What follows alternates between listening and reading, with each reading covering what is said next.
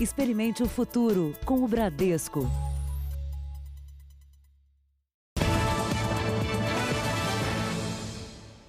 Boa noite. Boa noite. O rodízio mais rigoroso em São Paulo provocou uma reação ilegal de alguns motoristas. Eles encontraram um jeito de burlar a fiscalização. Nossa equipe encontrou placas adulteradas e gente que tentou esconder os números do radar.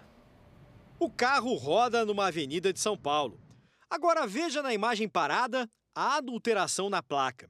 Com fita isolante, o F virou E, um 3 virou 8 e o último número foi coberto. Com placa final par, o veículo não podia ir para a rua hoje, com o rodízio ampliado na capital paulista. Agora, um outro jeitinho de esconder a identificação neste caminhão. Com a circulação mais restrita, a polícia está em alerta para a possibilidade de mais motoristas fazerem adulterações para rodar nos dias em que não deveriam. E existe também a preocupação de que a sensação de estar livre de multas leve quem decidiu furar o rodízio a cometer outras infrações. Num primeiro momento, esse objetivo de, de, de burlar uma restrição de circulação né, pode se transformar num excesso de velocidade.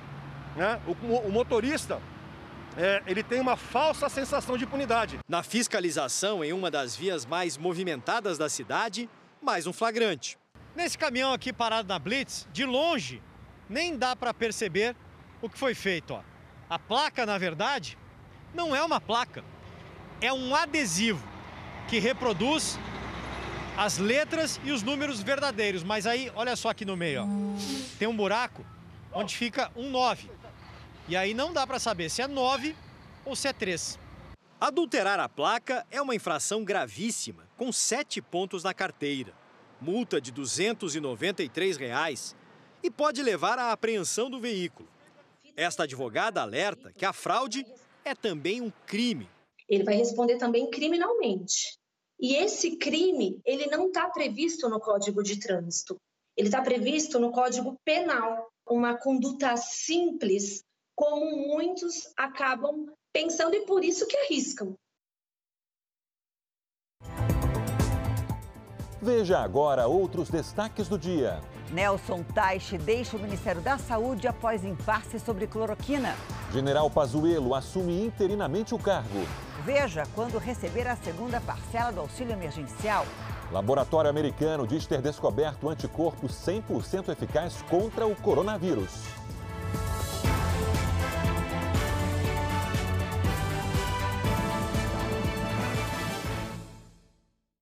Oferecimento Bradesco, reinventando o futuro ao lado da sua empresa.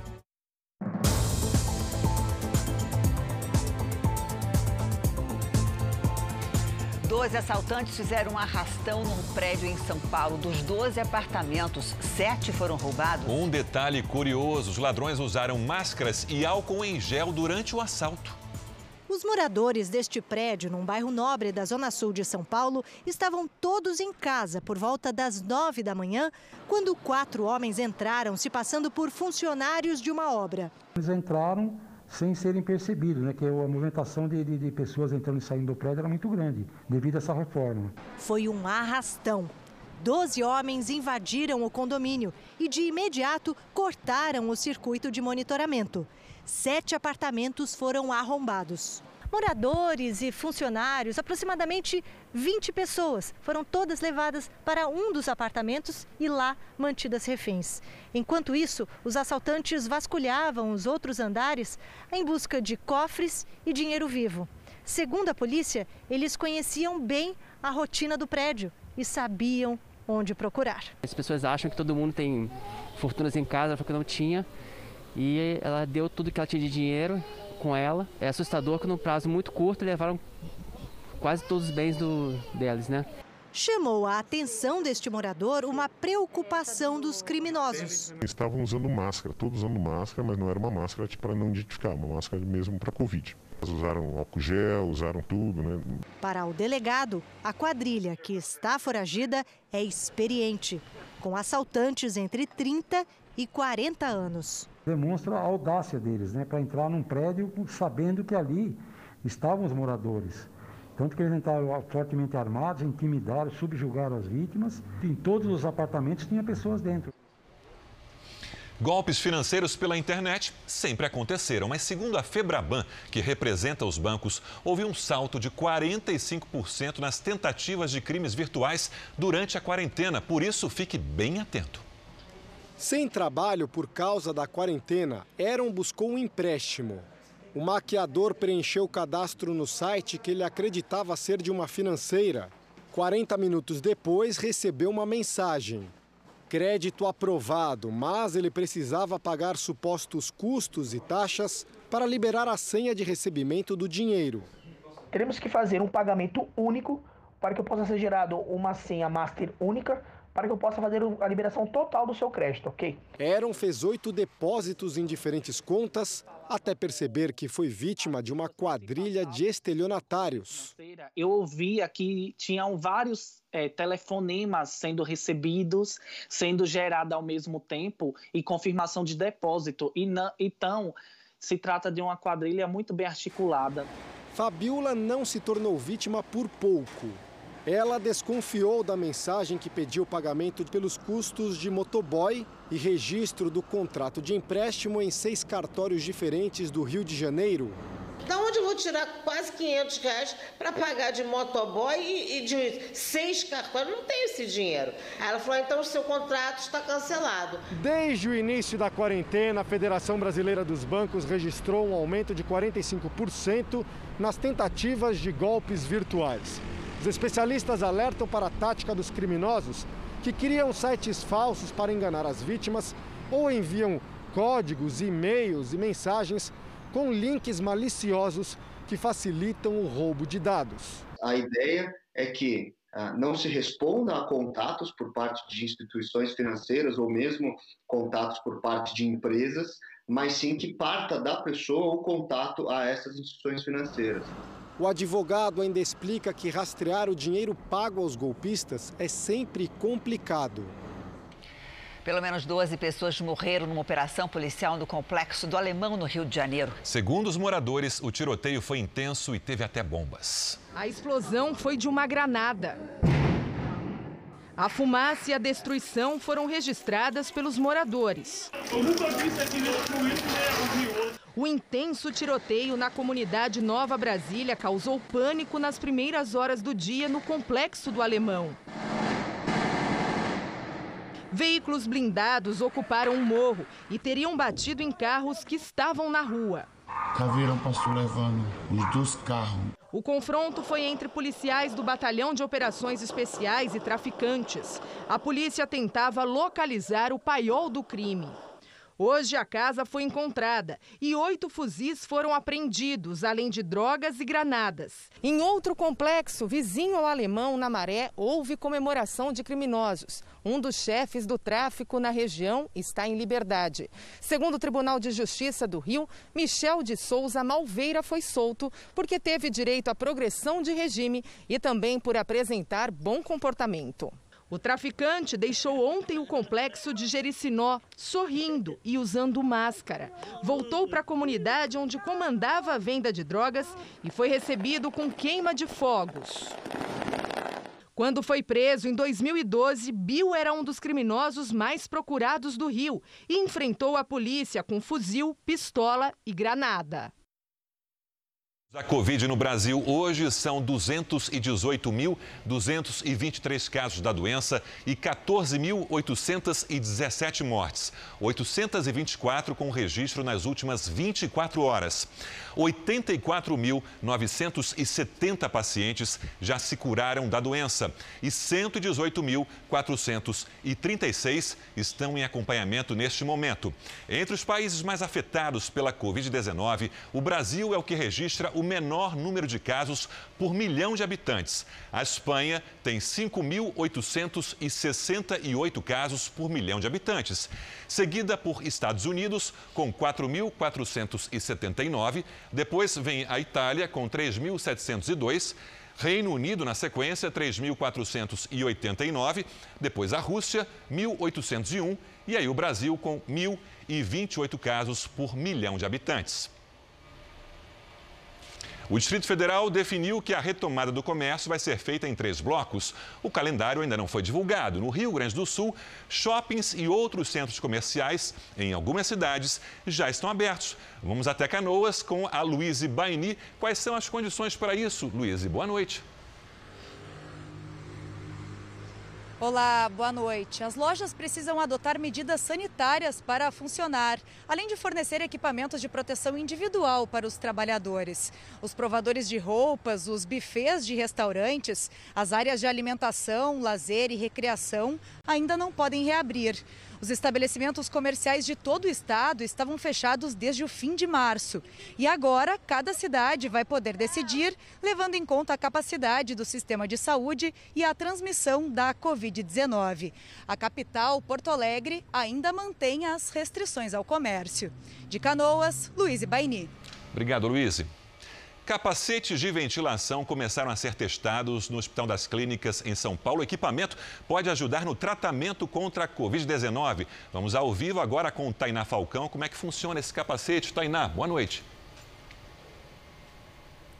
Sérgio, boa noite. O capacete faz a ligação entre o paciente e o ventilador mecânico e funciona como uma alternativa para manter a oxigenação do paciente e proteger a equipe de saúde contra a propagação do vírus no ambiente hospitalar. É uma tentativa de tratamento que antecede a internação na UTI. Espero que até o final do mês nós já, já tenhamos protótipos prontos para serem utilizados. E, num primeiro momento, eles vão ser utilizados nos pacientes aqui do Hospital das Clínicas e se isso funcionar bem, a partir daí ele vai poder, tendo autorização da Anvisa, ser usado de uma maneira mais ampla Olha, a unidade desse capacete custa 627 reais. A fabricante já tem mil capacetes prontos à espera de aprovação. Vale lembrar que existem outros dois equipamentos muito parecidos também em fase de avaliação. Sérgio Janine. Obrigado, Tainá. Obrigada, Tainá. O ministro do Supremo Tribunal Federal, Celso de Mello, adiou para a semana que vem a decisão sobre liberar ou não o vídeo da reunião ministerial que aconteceu no dia 22 de abril. O encontro é citado por Sérgio Moro como prova de que Bolsonaro queria interferir na Polícia Federal. Durante a manhã, o presidente Jair Bolsonaro repercutiu com os jornalistas as falas dele mesmo transcritas pela Advocacia Geral da União em documento enviado ao Supremo Tribunal Federal ontem à noite. A palavra PF, duas letras, PF, tem a ver com a Polícia Federal, mas é, é a reclamação PF no tocante ao serviço de inteligência. O presidente ainda reforçou o pedido da AGU ao Supremo de divulgar as falas dele na reunião ministerial. Eu espero que a, tudo que eu falei na reunião de ministros seja liberado pelo ministro Celso de Mello. Eu espero que a fita se torne pública para que a análise correta venha a ser feita. A petição da Advocacia Geral da União tem dois trechos transcritos do que foi falado na reunião. Neles, o presidente ressalta que não poderia ser surpreendido por notícias. Reclama que não é informado e que, por isso, iria interferir. Em outro momento, diz que não aguardaria prejudicarem a família ou amigos e também trocaria quem estivesse na ponta da linha da segurança. Não estamos aqui para brincadeira, disse Bolsonaro. O relator do inquérito no STF, ministro Celso de Mello, vai decidir se permite a quebra de sigilo total do vídeo da reunião, como quer a defesa do ex-ministro Sérgio Moro, ou parcial posição defendida pela AGU e pela Procuradoria-Geral da República. O ministro avisou que aguarda o resultado da perícia no conteúdo e somente vai tomar uma decisão depois de assistir ao vídeo na semana que vem. Já está no canto do vídeo o nosso QR Code. Agora sim, aponte a câmera do celular e vá direto ao calendário de pagamento do auxílio emergencial do governo. Amanhã 400 mil pessoas vão poder sacar nos caixas eletrônicos a primeira parcela do benefício. Já quem recebeu a primeira parcela até o dia 30 de abril, começa a receber a segunda a partir de quarta-feira. Já os beneficiários do Bolsa Família com direito a esse auxílio recebem a partir de segunda-feira, de acordo com o final do NIS, que é o número de identificação social. Janine. Nos Estados Unidos, a partir da semana que vem, quase todos os estados americanos já terão retomado parte das atividades econômicas. Louisiana, Maryland, Virgínia e Oregon começaram hoje a suspender as restrições. Até domingo, cidades de 48 dos 50 estados americanos estarão parcialmente reabertas. Aqui em Nova York, setores como a construção civil e o varejo voltaram a funcionar nesta sexta-feira. As praias serão reabertas daqui a 10 dias, mas funcionarão com 50% da capacidade e com o risco de serem fechadas novamente se a população não respeitar o distanciamento social. A decisão se estende para a orla dos estados de Nova Jersey, Delaware e Connecticut. Na Flórida, a primeira fase de reabertura será concluída na segunda-feira com a volta das academias. Um estudo divulgado hoje mostrou que o número de casos de Covid-19 diminuiu em 28 estados americanos, tem crescido em 7 e é estável em 15. Hoje, o Centro de Controle e Prevenção de Doenças emitiu um novo alerta sobre a síndrome relacionada à Covid-19 que afeta as crianças. Mais de 150 crianças estão internadas no país e três morreram. Os médicos acreditam que depois de contrair o coronavírus, o sistema imunológico de algumas crianças responda de maneira exagerada ao vírus, levando à inflamação do músculo cardíaco ou das artérias. Novos estudos estão em andamento.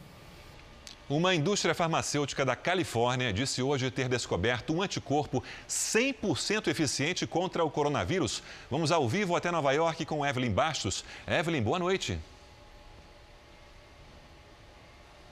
Oi, Sérgio, muito boa noite para você, boa noite a todos. Olha, a empresa diz ter encontrado o anticorpo capaz de blindar o nosso organismo e, assim, evitar a contaminação pelo novo coronavírus. Os cientistas examinaram milhões de anticorpos e acabaram identificando aqueles que se ligam à proteína da Covid-19 e que demonstraram 100% de eficácia para bloquear a entrada do vírus nas células humanas. As ações da farmacêutica chegaram a subir mais de 240% com a divulgação da notícia. Agora, o possível tratamento ainda precisa ser aprovado pelo órgão que regulamenta a saúde aqui nos Estados Unidos. E se isso acontecer, a farmacêutica diz que tem capacidade de produzir até 200 mil doses por mês. Eu volto com vocês, Sérgio e Janine. Tomara que dê certo. Obrigado, Evelyn. Boa notícia. Obrigada, Evelyn. Países da Europa continuam tomando medidas para relaxar o isolamento de forma gradual. Muitos comemoram um avanço no combate à pandemia. Poder sair na rua com tranquilidade. Essa foi a realidade na Eslovênia, primeiro país a anunciar o fim da pandemia na Europa. A Dinamarca também comemorou um dia sem nenhuma morte pela doença. A Alemanha e Áustria deram mais um passo para a volta da normalidade com a reabertura de bares e restaurantes. Quem chega à Espanha a partir de hoje já tem programa para as próximas duas semanas: ficar em casa. A quarentena obrigatória só permite saída para comprar comida e ir ao médico. A medida é para evitar casos importados no país que voltou a registrar queda no número diário de mortes. Redução também na Itália, que ainda comemorou a alta médica de 4.300 pessoas. O país vai começar a segunda fase de reabertura da economia na próxima segunda-feira. O mesmo vai acontecer aqui em Portugal, que teve o menor registro diário de mortes desde o início do surto. Foram seis óbitos. Mas a Organização Mundial da Saúde fez um alerta sobre o risco de uma segunda onda da doença na Europa no fim do ano, durante o inverno no hemisfério norte. Na França, um menino de 9 anos morreu com a síndrome inflamatória associada ao novo coronavírus. Ao todo, 125 crianças com média de 8 anos apresentam sintomas da doença. Veja a seguir: cidade serrana do Rio terá rodízio de moradores pelo CPF. E ainda hoje, preso numa cabana, o homem suspeito de matar Miss no Amazonas.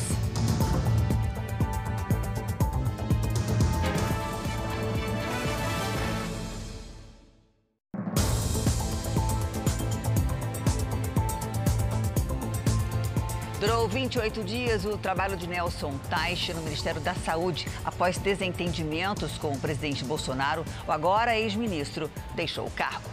A demissão foi anunciada pelo próprio ministério ao meio-dia. Nelson Teich tinha retornado do Planalto, onde se encontrou por menos de 15 minutos com o presidente.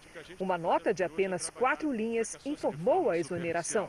Mas a rota de colisão com Bolsonaro já estava desenhada havia dias. A passagem de exatos 28 dias de Nelson Teich aqui pelo Ministério da Saúde foi marcada pelo esforço de pacificar questões que acabaram levando a divergências entre seu antecessor, Henrique Mandetta, e o presidente Bolsonaro. Nelson Teich tentou moderar temas como, por exemplo, o do distanciamento social para conter o contágio da Covid-19.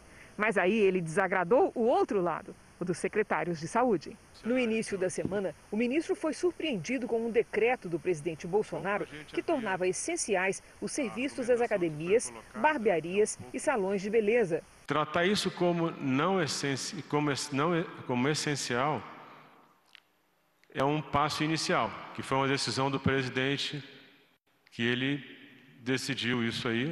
Isso, isso aí saiu hoje, isso. Ele acabou de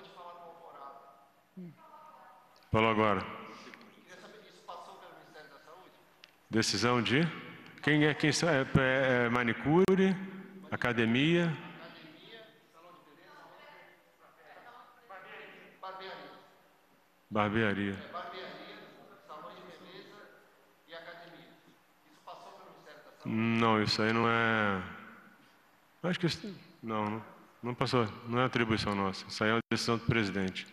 Mas foi a divergência em torno da adoção da cloroquina o ponto mais crítico que levou à demissão. Como estou exigindo a questão da cloroquina agora também. Se o Conselho Federal de Medicina decidiu que pode usar cloroquina desde os primeiros sintomas, por que o governo federal, via ministro da, da, da Saúde, vai dizer que é só em caso grave? Ah, eu sou comandante, sou presidente da República para decidir para chegar para qualquer ministro e falar o que está acontecendo. E a regra é essa, o norte é esse. O ministro havia assumido posição pública contra a aplicação da cloroquina em pacientes em estágio inicial da Covid-19 e decidiu não recuar da posição considerada técnica. No meio da tarde, num rápido pronunciamento, Nelson Teich não escondeu a emoção que o fez declarar a assessores ser hoje o pior dia de sua vida. E o mais importante de tudo é o seguinte: eu quero fechar isso para vocês. Eu não aceitei o convite pelo cargo. Eu aceitei porque eu achava que podia ajudar o Brasil e ajudar as pessoas. Obrigado. Apesar das divergências, a demissão de Nelson Teich foi uma surpresa para o presidente Bolsonaro. Ele ainda estuda nomes para ocupar o cargo e só deve anunciar o substituto na semana que vem.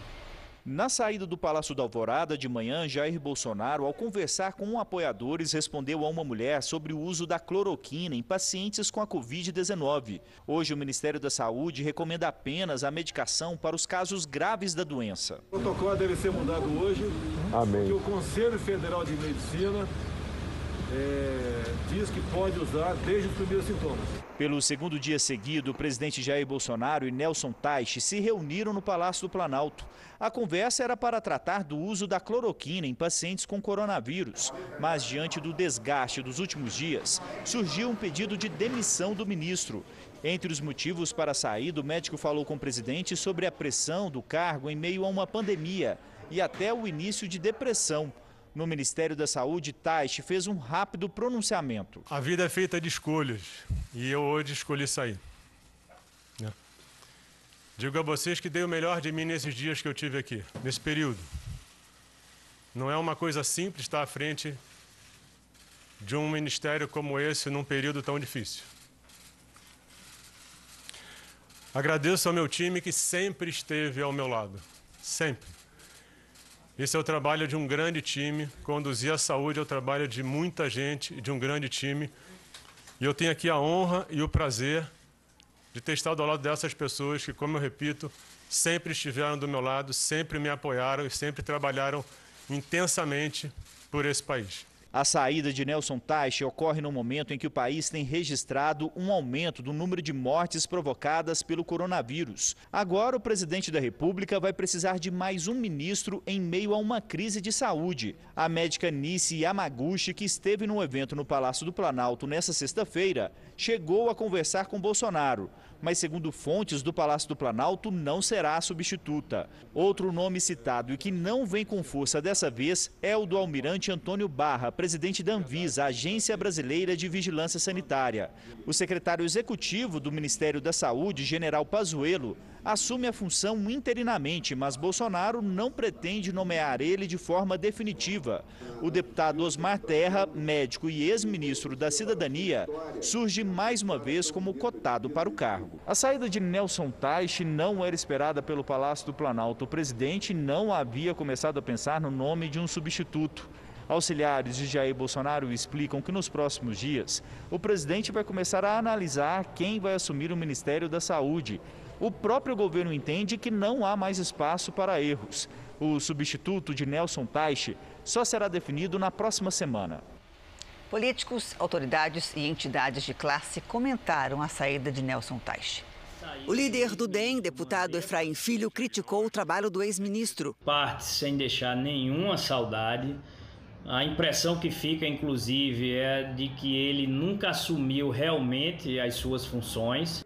O senador Major Olímpio, líder do PSL, também comentou a saída. Pois Taishi não quis rasgar o seu diploma nem jogar fora a sua história de vida. Ele ficou do lado da ciência e do lado da medicina. O líder do governo na Câmara, Major Vitor Hugo, disse que o momento é de cuidar do Brasil. Mas o governo vai seguir em frente. O governo tem duas prioridades nesse momento de crise, né, que é preservar as vidas e salvar é, os empregos, então são duas vertentes, uma vertente sanitária e uma vertente econômica. Em nota, o Conselho Nacional de Secretários de Saúde, o CONAS, manifestou alta preocupação e disse que a instabilidade e a falta de ações coordenadas e claras são inimigas da saúde e da vida. Por uma rede social, a deputada Carla Zambelli, do PSL, não citou o nome de Taixe, mas destacou que o Brasil tem pressa. Ela postou o vídeo sobre o anúncio do novo protocolo para o uso da cloroquina, remédio em estudo contra o coronavírus. O ex-ministro da Saúde, Henrique Mandetta, escreveu: Oremos, força SUS, ciência, paciência, fé. O governador de São Paulo, João Dória, fez um apelo ao presidente. Pare com os conflitos. Pare de colocar o país dentro de um caldeirão interminável de brigas e atritos. O país, para vencer a pandemia, precisa estar unido e precisa estar em paz. Em Minas Gerais, o governador Romeu Zema lamentou a saída. Toda substituição, principalmente no caso dele, que foi muito uma estadia curta, talvez indique que alguma coisa não foi bem conduzida, mas eu não saberia analisar neste momento. A demissão do ministro da Saúde repercutiu nas, nos principais jornais do mundo? O americano The New York Times disse que a saída do ministro aprofunda a crise do coronavírus no Brasil. O britânico Financial Times explica a renúncia como consequência de divergências com o presidente. Também no Reino Unido, o The Guardian destacou que a saída de Nelson Teich foi repentina. A BBC relaciona a queda de Taishi com críticas que ele teria feito ao decreto que considera academias e salões de beleza como serviços essenciais. O argentino Clarim destacou, como antecessor Mandetta, Taishi também não concordou com o presidente Jair Bolsonaro sobre as medidas de combate ao coronavírus. A rede Al Jazeera descreve o ministro que renunciou ao cargo como aquele a quem Bolsonaro criticou por ser muito tímido no esforço de reabrir a economia e na defesa do uso da cloroquina para combater a Covid. O ministro da Saúde interino, general Eduardo Pazuello, deve liberar o uso da cloroquina no tratamento de todos os pacientes com Covid-19. Vamos até Brasília com Clébio Cavagnoli. Oi, Clébio, boa noite a você. Oi, Janine, boa noite a você, ao Sérgio e a todos. Esse novo protocolo é uma determinação do presidente Jair Bolsonaro. A expectativa é de que os critérios para o uso da cloroquina já sejam apresentados na próxima semana. A medida será baseada na resolução do Conselho Federal de Medicina, que liberou a aplicação da droga em pacientes com sintomas leves, mas ressaltou que a decisão foi tomada sem comprovações científicas de sua eficácia. Atualmente, a gente relembra aqui, a orientação é para o uso do medicamento apenas em casos graves e dentro dos hospitais. De Brasília, Clébio Cavagnoli. Obrigada, Clébio. Vamos agora com a opinião do jornalista Augusto Nunes. Oi, Augusto, boa noite para você. Boa noite, Janine, Sérgio. Boa noite a você que nos acompanha. A substituição do ministro da Saúde oferece mais uma chance para que o combate ao coronavírus seja sustentado por informações seguras. Ninguém sabe exatamente a quantidade de casos confirmados, pacientes recuperados e óbitos ocorridos por dia. Tanto brasileiros comuns quanto autoridades da área ignoram o número exato de testes realizados, a origem de cada contaminação, o volume de leitos de UTI disponíveis ou quando ficarão prontos os hospitais de campanha. Antes de atacar um inimigo, é preciso conhecê-lo bem. A indigência estatística só reforça a obsessão pelo isolamento que paralisa regiões sem um único caso de Covid-19. Estados que dispõem de informações precisas vêm apontando o caminho a seguir. É o caso do Rio Grande do Sul. Enquanto os gaúchos já podem sonhar com a breve retomada da vida normal, o pesadelo do lockdown ronda os paulistas da capital. É compreensível. É esse o termo em inglês que identifica uma espécie de prisão domiciliar para inocentes. Veja agora os destaques do Domingo Espetacular. O mistério em torno do assassinato de uma Miss em Manaus. Porque o namorado é o principal suspeito. Tem desafio. Agora com você. Famosos que ganharam peso na quarentena tentam emagrecer em casa. Tem a história do pai e da filha que transformaram em aventura o simples gesto de jogar o lixo fora. Lembra dessa música? E dele, você se lembra? Por onde anda o cantor Ângelo Máximo? É no Domingo Espetacular, logo depois da Hora do Faro. Veja a seguir: traficantes usam a pandemia para vender droga por telefone. E veja também, o frio chega com força no sul do país e muda a paisagem de muitas cidades.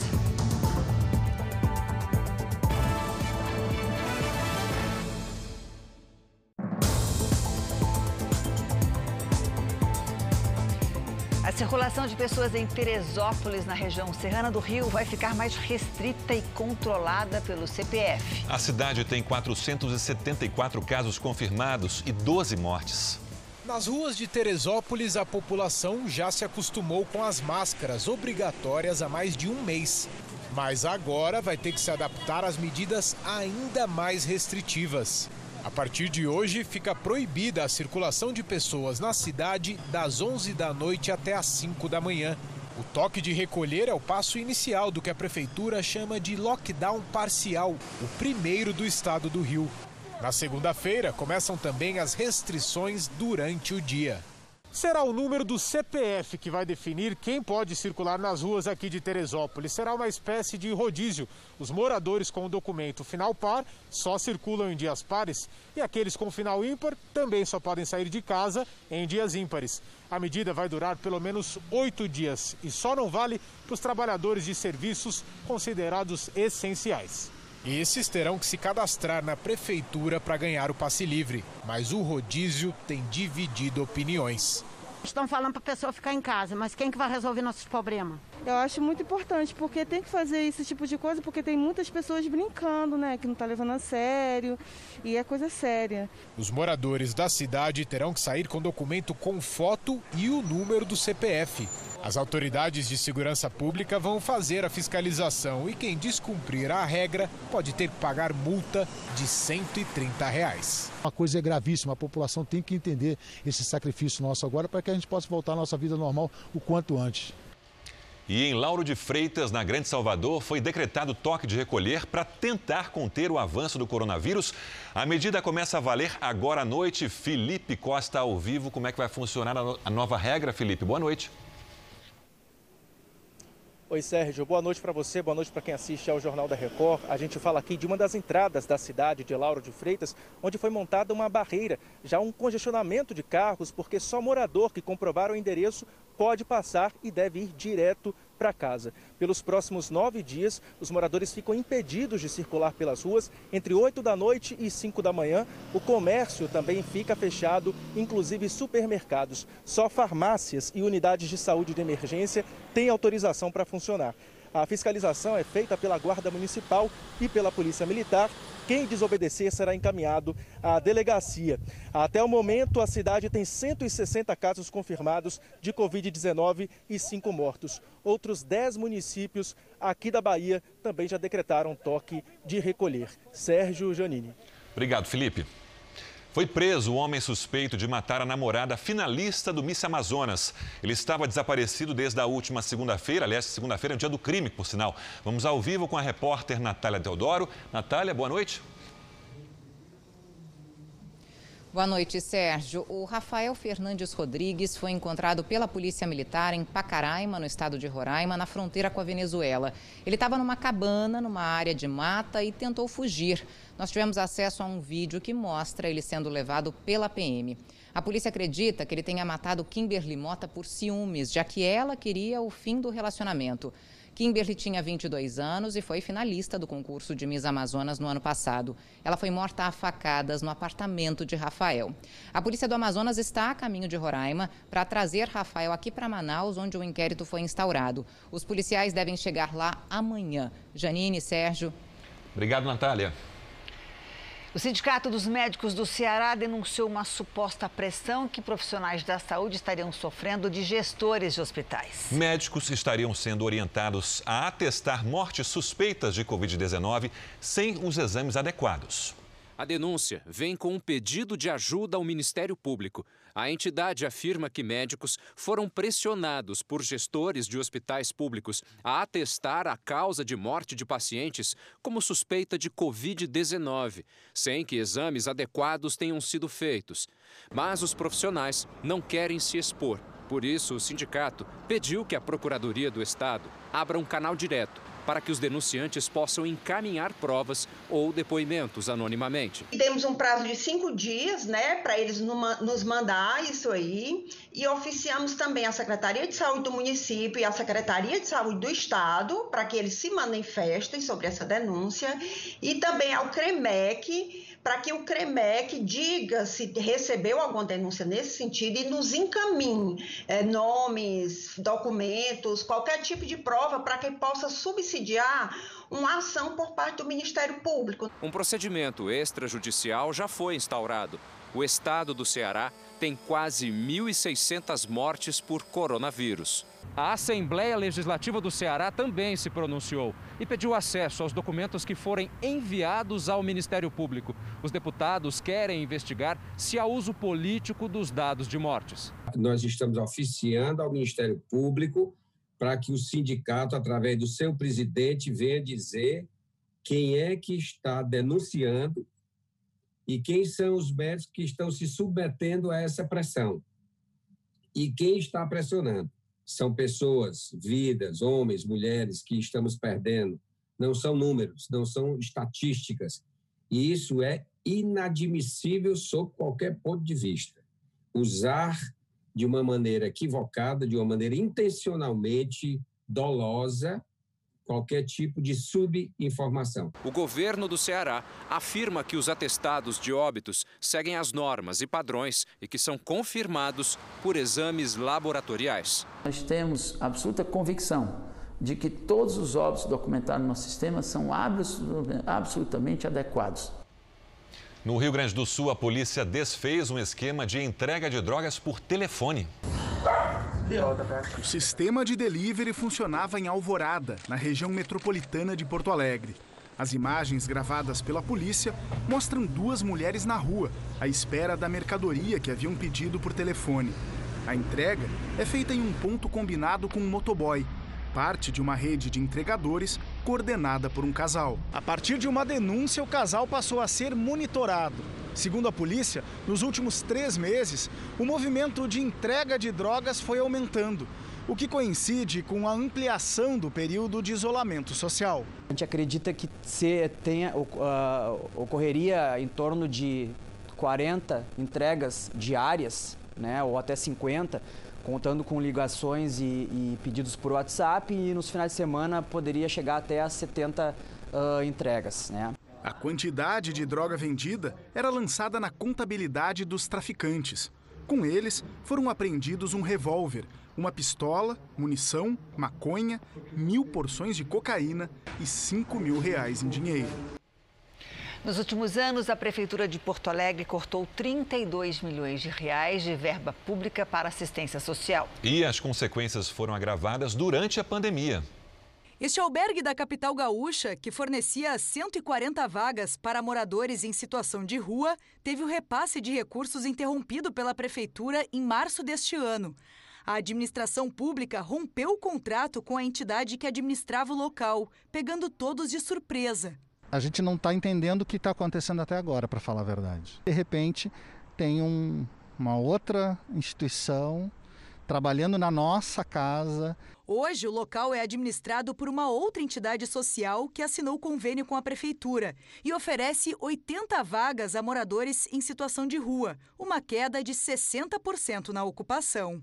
Segundo os balanços contábeis da Prefeitura, analisados pela nossa reportagem, houve uma perda acumulada de 32 milhões de reais desde 2016 nos investimentos em políticas de assistência social. Só no ano passado, a queda foi de 15 milhões e 700 mil reais. Outros projetos sociais têm sido afetados, como o grupo Cozinheiros do Bem, que distribui alimentos há mais de cinco anos. Os voluntários colocaram pias portáteis em diferentes pontos da cidade para que os moradores de rua pudessem higienizar as mãos, uma das principais recomendações de médicos para prevenir o coronavírus. Só que a prefeitura se negou a fornecer água. Então a gente está gastando dinheiro dos voluntários, do voluntariado do projeto, para abastecer água, dinheiro que poderia ser utilizado na compra de alimentos. A gente coloca sabonete líquido e álcool gel e dessa forma a gente está conseguindo amenizar um pouco do sofrimento dessas pessoas que infelizmente não podem fazer parte do hashtag Fica em Casa. A Prefeitura de Porto Alegre afirma que não reduziu os investimentos na área social e que, durante a pandemia, abriu mais de 150 vagas em abrigos, ampliação do auxílio moradia e de centros de distribuição de alimentos. Disse ainda que há 34 espaços de higiene em praças e parques que oferecem detergente, água sanitária e papel. As pias portáteis instaladas pela ONG citada na matéria podem gerar aglomerações e assim aumentar a transmissão da doença. Num esquema envolvendo empresários corruptos e ex-governadores, milhões de reais foram desviados dos cofres públicos e vários políticos foram presos no Rio de Janeiro. Neste momento, o Ministério Público Federal apura se o pagamento de propina em troca de contratos ainda é uma rotina no Estado. Um está preso e o outro foragido. Em comum, a estreita relação desses dois empresários com governadores que administraram Rio nos últimos 14 anos. Segundo a Lava Jato no estado, Mário Peixoto e Arthur Soares, conhecido como Rei Arthur, têm o mesmo método nas relações comerciais. Pagam propina em troca de contratos milionários com o poder público. O Ministério Público Federal descobriu que Peixoto e Rei Arthur usaram a mesma empresa em um paraíso fiscal para repassar vantagens indevidas a políticos. As investigações apontam que a primeira operação foi para pagar dirigentes esportivos na compra de votos para as Olimpíadas do Rio.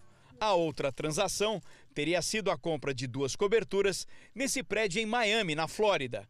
Cada um custou um milhão de dólares, o equivalente a quase 6 milhões de reais. O presente luxuoso, decorado de frente para o mar, foi dado pelos empresários ao ex-deputado Paulo Melo, preso ontem. Para os procuradores, a generosidade garantiu ao grupo a renovação de contratos assinados com a organização social IDR, administrada por Luiz Roberto Martins. Em uma interceptação telefônica autorizada pela Justiça em 9 de abril, Luiz Roberto Martins comenta sobre a facilidade de Mário Peixoto em fechar contratos emergenciais em meio à pandemia e chama propina de 500 mil a 1 milhão de reais de cachezinho. A troca de comando no governo do estado não garantiu, segundo a Lava Jato, proteção aos cofres públicos. Os grandes fornecedores criam empresas que são administradas por operadores financeiros para fraudar contratos. Para os especialistas, os mecanismos de controle não têm sido eficientes para detectar os desvios. O sistema público está corroído. O que a gente precisa é rever os órgãos de controle, fazendo com que eles não tenham mais nenhuma ingerência política e tenham realmente uma autonomia. O governo do estado do Rio disse que os contratos assinados com as empresas investigadas serão auditados pela Controladoria Geral do Estado. A defesa de Sérgio Cabral informou que o ex-governador não assinou contratos com o empresário Mário Peixoto enquanto esteve à frente do governo. Os advogados de Paulo Melo consideram a prisão descabida. As defesas de Mário Peixoto, Luiz Fernando Pezão e Luiz Eduardo Martins não retornaram nosso contato. A última madrugada foi de frio intenso no sul do país. Em alguns lugares, a temperatura foi frio, ficou abaixo de zero. Os campos da Serra amanheceram cobertos pela geada. Pelo menos 10 cidades de Santa Catarina registraram temperaturas negativas. Em São Joaquim, deu até para fazer bonecos de gelo. As pastagens ficaram congeladas em lajes. Em Urupema, o frio chegou a 4,6 graus abaixo de zero e produziu belas paisagens. A cidade costuma registrar as temperaturas mais baixas do país, mas desta vez empatou com Bom Jardim da Serra. A geada foi consequência da chegada de uma massa de ar polar que derrubou as temperaturas em toda a região sul do Brasil. O frio também castigou a Serra Gaúcha. Em São José dos Ausentes, os termômetros marcaram um grau, mas a sensação térmica foi ainda mais baixa, chegou a 5,8 graus negativos. O centro-sul do país teve a segunda onda de frio do ano. Em Florianópolis foi a manhã mais gelada do ano, com 10,4 graus. Boa noite, Lidiane. Eu já estou tremendo de frio aqui. É Como é que vai ficar o final de semana? Frio, viu, Janine? Bota frio Mais nisso. frio. Boa noite para você, para todo mundo. Outras cidades, inclusive do sul e do sudeste, podem registrar o dia mais frio do ano neste sábado. Amanhã, geada nas serras do sul e nevoeiro no interior de Santa Catarina e no Paraná. No sudeste, chove e as temperaturas ficam baixas na maior parte da região. De Goiás até Roraima, sol e pancadas à tarde. Nada de chuva entre o Rio Grande do Sul e Mato Grosso e também no interior da Bahia. No litoral do Nordeste, a chuva é fraca e o risco de deslizamentos diminui em Salvador. Nas serras gaúcha e catarinense, um grau negativo logo cedo. No Rio de Janeiro, chove e faz 23. Em Teresina e em Macapá, sol e chuva, com máximas de 33 e 31 graus. Em São Paulo, o tempo abre só no domingo e o frio continua. Amanhã, máxima de 21 graus. Hum, Obrigada, Lidiane. Bom fim de semana para você. Grandes agências de publicidade defendem que as marcas devem ouvir e falar com os consumidores para compreender a mudança de valores durante a pandemia.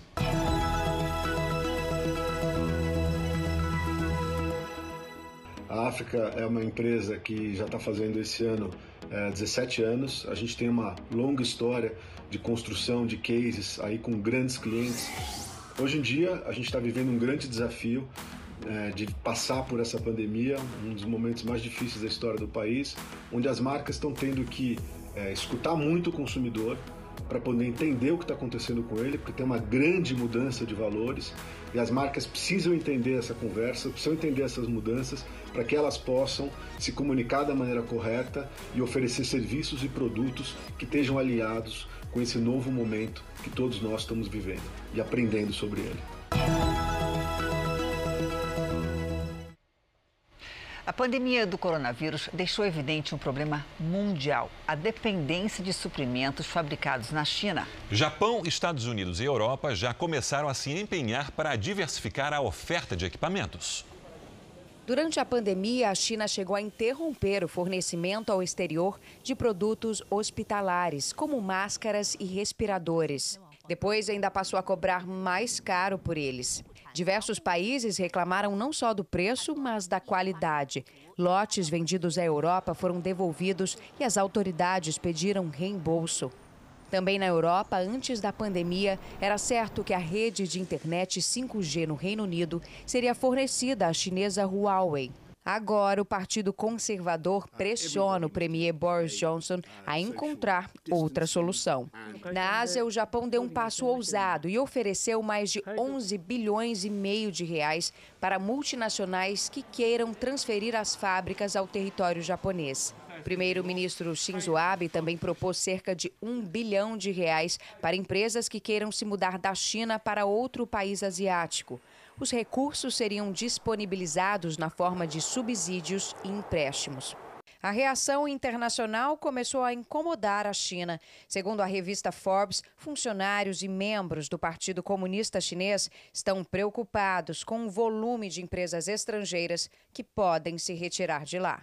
A revista americana especula que uma companhia como a Apple, por exemplo, que fabrica boa parte de seus componentes na China, pode se mudar de país, conforme as notícias da pandemia. Os Estados Unidos, um dos principais parceiros comerciais dos chineses, pretendem responsabilizar Pequim pelas perdas causadas pelo coronavírus.